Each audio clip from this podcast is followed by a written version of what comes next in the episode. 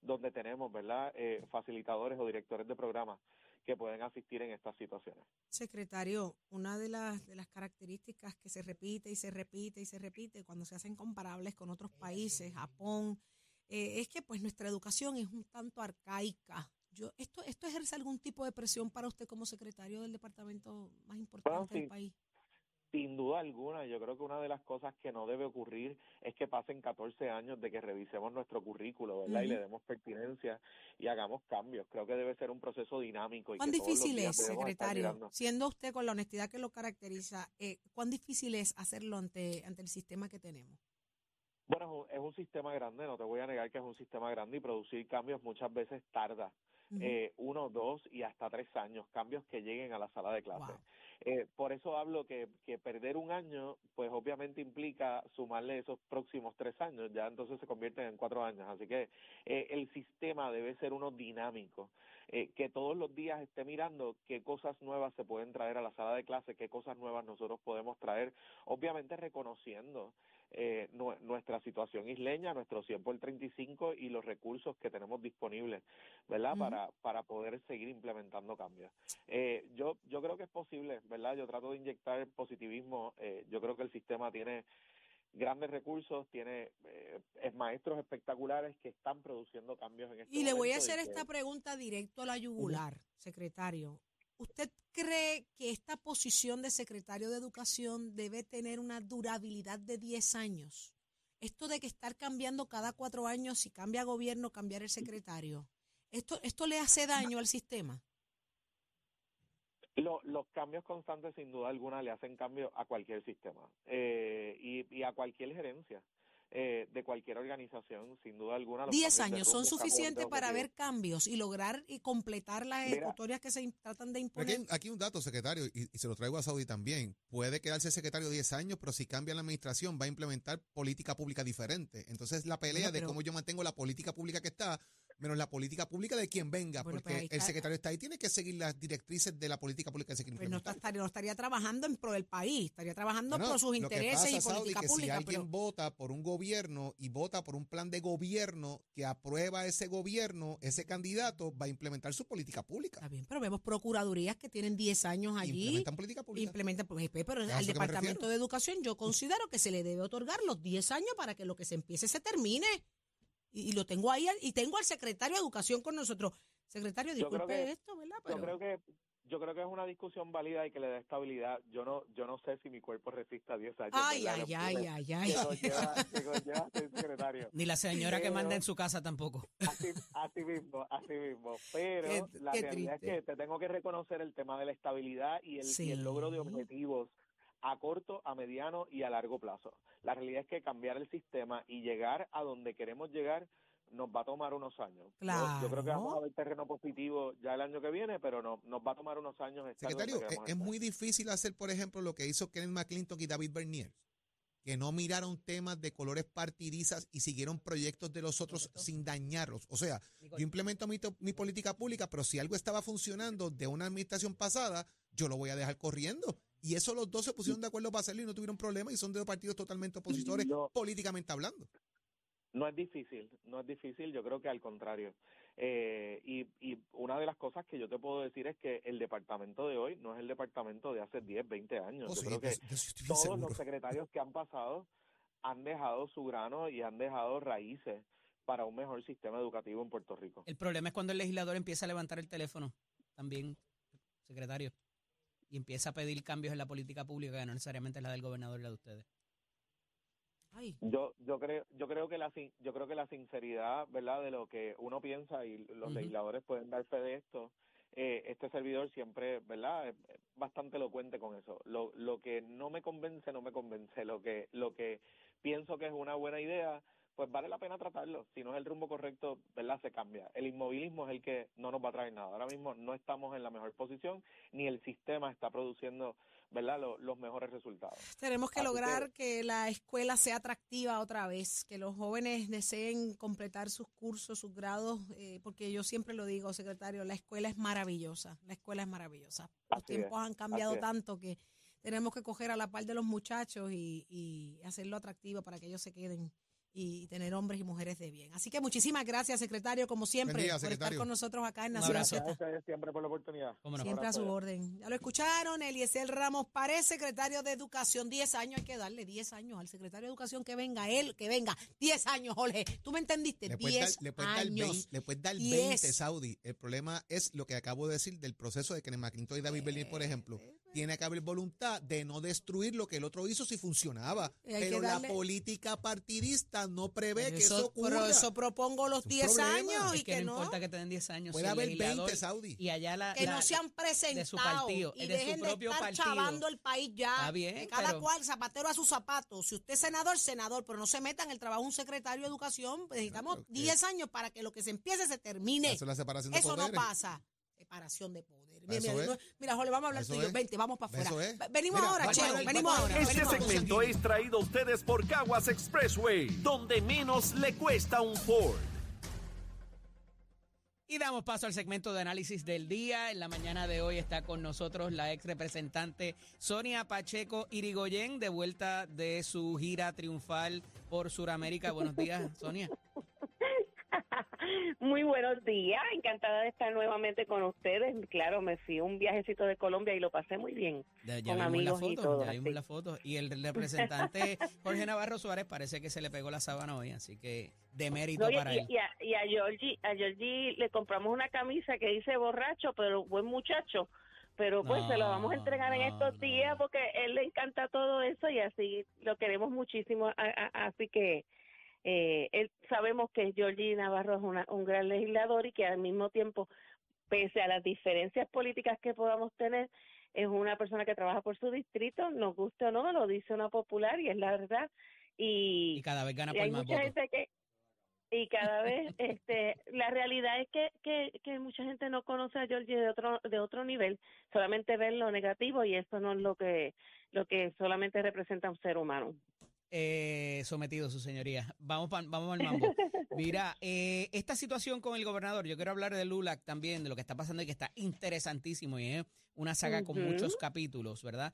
Eh, Pero este asunto del gobernador de alejarse de, de sus primos y ahora un poco decir que eran colaboradores, lo estuvimos dialogando esta mañana, pero quería ver tú como comunicadora y en tu profesión particular, que tienes licencia de, de no de abogada ni de, además de conducir, pero tienes licencia como relacionista pública. ¿Cómo tú ves esto en el manejo y como de esa crisis? corredora de bienes raíces También, pero aquí no aplica tanto, aquí 1994. aplica más el asunto de, de cómo uno a nivel público maneja la imagen del gobernador y lo aleja o lo acerca de la controversia o lo trata de dar por, ¿verdad? por culminado. El punto, él revive la controversia luego de seis días, como decía Saudi ahorita, y revive la controversia ahora diciendo, sí, son mis primos, pero eran unos colaboradores que no necesariamente están tan cercanos y como quiera decide alejarse. ¿Cómo lo ves, Sonia? Bueno, yo lo veo desde, desde el punto de vista, eh, primero que afectó la buena relación familiar. Vamos a empezar por ahí. Yo creo que algo tiene que haber pasado en su familia que los nieguen. Vamos a empezar por ahí. Segundo, yo creo que sabe Dios si alguno de sus de sus queridos primos, tercero, cuarto, quinto, lo amenazó de decir o de decir tal o cual cosa, algún secreto de esos íntimos que se tienen dentro de las campañas, de- al, haber él negado y sobre todo ha que- querido este enfrentar públicamente el que no son familia. Todo el mundo sabe que aquí lo más fácil que uno quiere saber de un contrato es entrar en el internet y poner la oficina de contralor y verificar todos los contratos que están registrados. Apellidos como Pierluisi no lo tiene todo el mundo y Rutina tampoco. Así que es muy fácil investigar si hay familiares y especialmente los familiares no necesariamente son aquellos que tienen tus apellidos, porque aquí en el caso de la hermana de él, que se llama Caridad Pierluisi, sus familiares, su suegro, sus primos, su, fa- su em- incluso hasta la ex esposa de, de Pierluisi, tienen familiares ahí que contienen contratos, eso es panismo y es, fa- y es familiarizado, ¿verdad? Todo lo que se está haciendo de, de, de darle esos contratos millonarios a una persona porque dijo que no, que, que, que dijo en, en su proceder de plataforma política que él iba a dejar toda la, la, la familia fuera de todo lo que hubiera sido un conflicto de interés. Y estamos viendo claramente que son cada vez más y más y, y sabe Dios cuántos más hay, Eddie, que puede hacer contratos que no aparezcan los nombres, que sean a nombre de compañías, que estén a nombre de otras personas y que el pueblo de Puerto Rico no se está dando cuenta que estamos haciendo ricos a los familiares del gobernador. esto no debería ser un issue porque si es una compañía que trabaja bien, que rinde sus servicios, que rinde sus labores, no hay no debería haber ningún problema con que tenga un contrato fuera de que no se le haya fuera de que no se le haya favorecido, a eso voy. Eh, la cosa es que como en campaña esto fue un issue también y el gobernador en el propio eh, debate hizo alocución de que su familia no iba a tener contratos por lo que ya se, se eh, implicaba en aquel momento, pues eso levanta otro eje de la controversia que no necesariamente es la investigación y el allanamiento en unas oficinas de abogados de sus primos, que debería ser lo que verdaderamente llama la atención de dónde viene eso y, y, y cuál es la implicación, si alguna, ¿verdad? Eh, pero en el, el, es otra controversia que el gobernador me parece que se trae todavía, hacia sí que no sabemos en, la otorgación de contratos. Que todavía no sabemos lo que hay ahí, porque el, FBI no ha dicho solamente, o sea, que está investigando, que hay una cierta de, de irregularidades, pero no sabemos cuál va a ser el resultado final que implique este otra otro tipo de delitos que pudiera salpicar más al gobernador. Lo que yo como relacionista pública hubiera dicho al gobernador es? era delitos que le puedan salpicar al gobernador. ¿De qué tú hablas? Bueno, es que no sabemos. Este, lo que yo me yo estoy planteando en este momento es que el FBI está allanó para hacer una investigación y no sabemos hasta qué punto puede haber implicaciones de familiares del gobernador en delitos. A ah, eso es lo que yo pero me no del gobernador. No, es, que no sabemos, este Eddie, porque el, el, FBI no ha planteado que, cuál es el resultado porque apenas está empezando. Lo que yo digo en este momento es, no, no, no, no, actuaron bien desde el principio. Primero, el, el gobernador recibe esa noticia en, en una conferencia de prensa. Debió de mantenerse neutral y decir, voy a investigar si ellos son parientes míos. No tiene que decir si es tercero, cuarto, quinto, si es primo, hermano, si se aprietan o se dejan de apretar, pero tiene que, tenía que mantenerse neutral, negarlo y venir hasta este ahora. ¿Por qué viene hoy a, salir en el, en el eh, a tratar de justificar lo que ya dijo y que negó y que todo Puerto Rico ha sido una burla? Yo nunca había visto tantos memes de la gente negándose entre sí, porque hasta eh, todo, todo, eso ha sido todas las redes burlándose del gobernador por la forma en que ha negado a sus familiares. Sonia, no me va a dar tiempo para tocar el asunto de, de Lulac, pero quería una reacción tuya a lo que está pasando a lo que está pasando en el Partido Popular, esa guerra entre unos y otros, las propuestas, la, las cancelaciones de, de elecciones, ahora una, una enmienda a los reglamentos una asamblea de reglamento. ¿Qué me tienes que decir en cuanto a eso? Bueno, que nosotros, yo siempre he sido de disciplina de partido, eh, he apoyado todo el tiempo a mi presidente, porque entiendo que es la persona que es la que debe estar al mando de todo lo que es eh, el partido. Las decisiones que se vayan a tomar se tomarán en esa asamblea el día 13 de noviembre y definitivamente aquí hay demasiados candidatos que quieren correr y esto es lo bueno de, la, de la democracia del partido, como dice Carmen Maldonado. El partido no está este, la, la, alcaldesa de Morovi ha hecho unas expresiones que en algunos momentos pues no no han sido las, las más correctas para, porque lo que se debe hacer siempre es sumar y multiplicar. En la política no se divide ni se resta. Y esas son las cosas que hay que medir constantemente porque nosotros tenemos que estar unidos. Aquí no podemos tener otras personas como fue Carmen Yulín, como fueron otros líderes que lo que hicieron fue dividir al Partido Popular. Aquí hay que unir a todo el mundo y buscar la manera de que nosotros concentremos toda nuestra energía en ganar unas elecciones para el bien de Puerto Rico, no para un bien individual. Hay decisiones que al, al principio pueden verse. ¿Quiénes son esos líderes, además de Carmen Yulín? Bueno, nosotros hemos escuchado, hemos escuchado a... ¿A quién? tenemos aquí uno de los que, que, incluso me hizo una llamada en estos días, a Pablo José, este, eh, con todo el respeto que, que, ¿verdad? Que siempre nos una amistad bonita que tenemos. Eh, también está Jesús Manuel, está eh, Carmen, eh, Carmen Maldonado. Los está echando en el mismo saco, en el mismo saco de Carmen Yulín. ¿Cómo es? ¿Los está echando en el mismo saco de Carmen Yulín usted? No, tú me estás preguntando quiénes son los líderes que, dividen. están corriendo para la... No, ah, de los que dividen. De los que dividen. Usted mencionó a Carmen Yulín y dijo que había otros más. ¿Quiénes son esos? Ah, no, los, que siempre han estado, hay un grupo de gente inconformista dentro del Partido Popular que son del grupo de Carmen Yulín. Diga el nombre como dice Sejo, diga el nombre como dice Jorge Sejo. es que no tengo ni, de, momento así, no me refleja así un, un nombre en particular, pero porque gracias a Dios ya ese grupito grande de Carmen Yulín, ya nosotros los, sacamos, los que somos estadolibristas, los sacamos, porque es que la gente que viene a, tratar de mancillar lo que es el Partido Popular, lo que ha sido la esencia de un partido que sí le ha servido a Puerto Rico, que no viene a servirse como hace el PNP, pues nosotros no tenemos esos problemas. Gracias, representante. Ya la gente... Ok, buenos días. Un abrazo, cómo no. Continuamos. Bye, bye.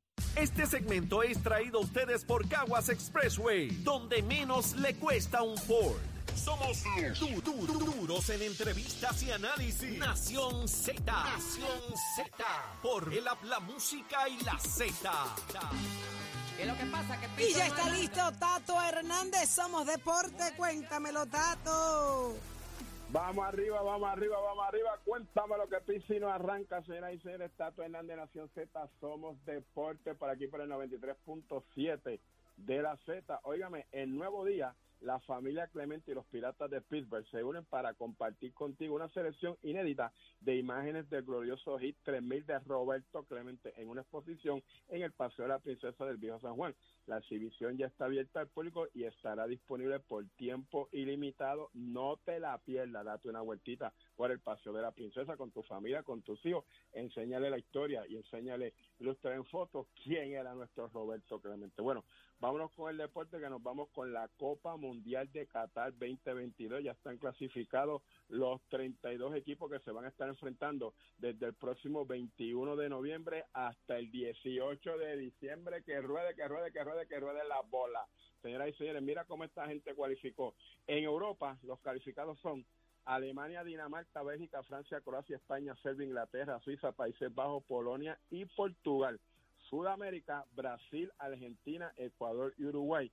Perú, que lo he eliminado, la Blanca Roja cayó en penales ante Australia. De ahí pasamos a la CONCACAF, Estados Unidos, México, Canadá y Costa Rica, que se ganó a Nueva Zelanda, papá, para estar ahí. De África, Camerún, Marruecos, Senegal, Ganes y Túnez estarán ahí presentes. De Asia, Qatar, que es el anfitrión, Irán, Corea del Sur, Arabia Saudita y Japón. Y el repechaje, Australia, que le ganó a Perú. En Oceanía, Nueva Zelanda estaba ahí para ganarse el derecho, pero fue eliminado por Costa Rica. Estos son las 32 equipos que van a estar participando. A todos esos amantes de fútbol, usted se va a enterar por aquí de todos esos resultados de la próxima Copa Mundial que está a ley de empezar para noviembre, al igual que nuestra matrícula en Mestre Score empieza en noviembre, así que ya tú puedes pasar por cualquiera de nuestros recintos para que te oriente y tome tu la decisión de estudiar en Mestre Score. ¿Le gusta la soldadura industrial, ojalatería y pintura? 787-238-9494, ese numerito a llamar. Que tengan buen día. Achero, give it on my friend. En Cabrera Nissan más inventario y descuento siempre. ¿Lo quieres? Lo tenemos. Cabrera Auto. Ya soy Carla Cristina informando para Nación Z. En el tránsito continúa la congestión en la mayoría de las vías principales en la zona metropolitana, como la autopista José Diego. Entramos entre Vega Alta y Dorado, también entre Toa Baja y el área de Atorrey. Esto es la salida hacia el Expreso Las Américas. Igualmente la carretera número 2 en el cruce de la Virgencita en Candelaria en Toa Baja. Igualmente más adelante cerca del área de Sochville y Caparra, la 165 entre Cataño y Guaynabo. Esto a la altura de la intersección con la carretera 22. Tramos de la PR5, la 167 y la 199 en la zona de Bayamón la avenida Lomas Verdes entre la American Military Academy, la avenida Ramírez de Arellano, el expreso Valdoriotti de Castro, desde la confluencia con la ruta 66 hasta la entrada al túnel Minillas en Santurce, el ramal 8 y la avenida 65 de Infantería en Carolina, el expreso de Trujillo en dirección a Río Piedras, las carreteras 176, 177 y 199 en Cupey, la autopista Luis Aferré desde Montelledra hasta la intersección con la avenida Central y más al sur en Caguas y la 30 desde el puente sobre la 185 en Juncos hasta la intersección con la 52 y la 1 en Caguas. Más adelante actualizo esta información para ustedes. Ahora pasamos con el informe. Este informe del tiempo es traído por Winmar Home, energía de la buena. El Servicio Nacional de Meteorología nos informa que para el día de hoy la presencia de una vaguada al este y una onda tropical que se acerca a la región provocarán que tengamos un día húmedo, lo que promoverá un patrón de tiempo inestable con periodos de aguaceros y tronadas aisladas. Debido a la lluvia excesiva que se espera, una vigilancia de inundaciones repentinas está en efecto hasta al menos mañana en la noche. Esta actividad podría causar deslizamientos de terreno, sobre todo en sectores del oeste y el área sur, donde los suelos ya están saturados. Las temperaturas máximas estarán hoy en los altos 80 grados en las áreas costeras y en los medios 70 en la zona montañosa. Los vientos estarán del este al sureste, moviéndose a velocidad de hasta 15 millas por hora con variación en la brisa marina. Más adelante les hablo sobre cómo estará el mar para Nación Z. Les informó Carla Cristina. Les espero mi próxima intervención aquí, Z93.